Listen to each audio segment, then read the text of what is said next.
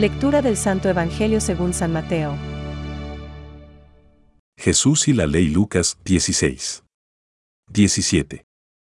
No piensen que vine para abolir la ley o los profetas. Yo no he venido a abolir, sino a dar cumplimiento.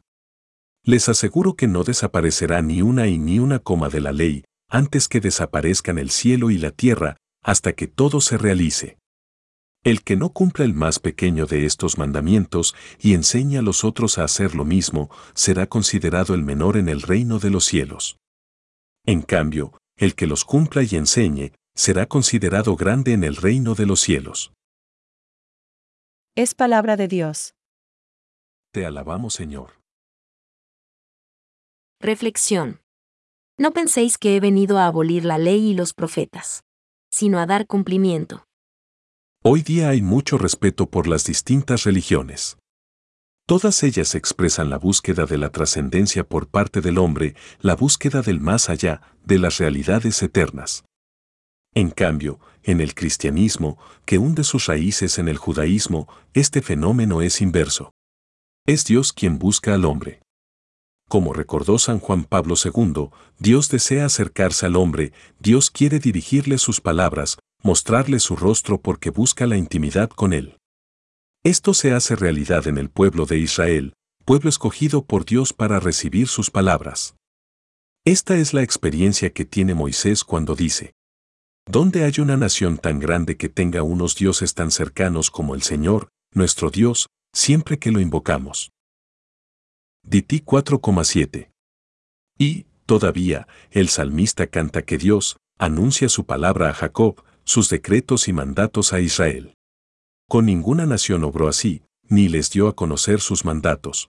Sal 147,19-20. Jesús, pues, con su presencia lleva a cumplimiento el deseo de Dios de acercarse al hombre. Por esto, dice que, no penséis que he venido a abolir la ley y los profetas. No he venido a abolir, sino a dar cumplimiento. Mateo 5,17. Viene a enriquecerlos, a iluminarlos para que los hombres conozcan el verdadero rostro de Dios y puedan entrar en intimidad con Él. En este sentido, menospreciar las indicaciones de Dios, por insignificantes que sean, comporta un conocimiento raquítico de Dios y, por eso, uno será tenido por pequeño en el reino del cielo. Y es que, como decía San Teófilo de Antioquía, Dios es visto por los que pueden verle. Solo necesitan tener abiertos los ojos del Espíritu, pero algunos hombres los tienen empañados.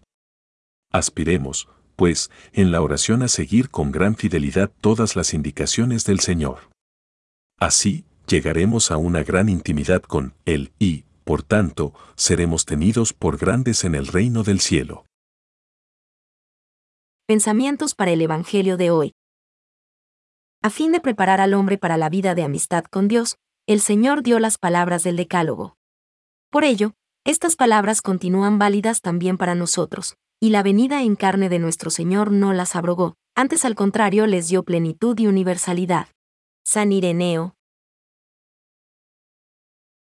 Todos los mandamientos revelan su pleno significado como una exigencia de amor, y todos se reúnen en el gran mandamiento. Amar a Dios con todo tu corazón y al prójimo como a ti mismo. Francisco.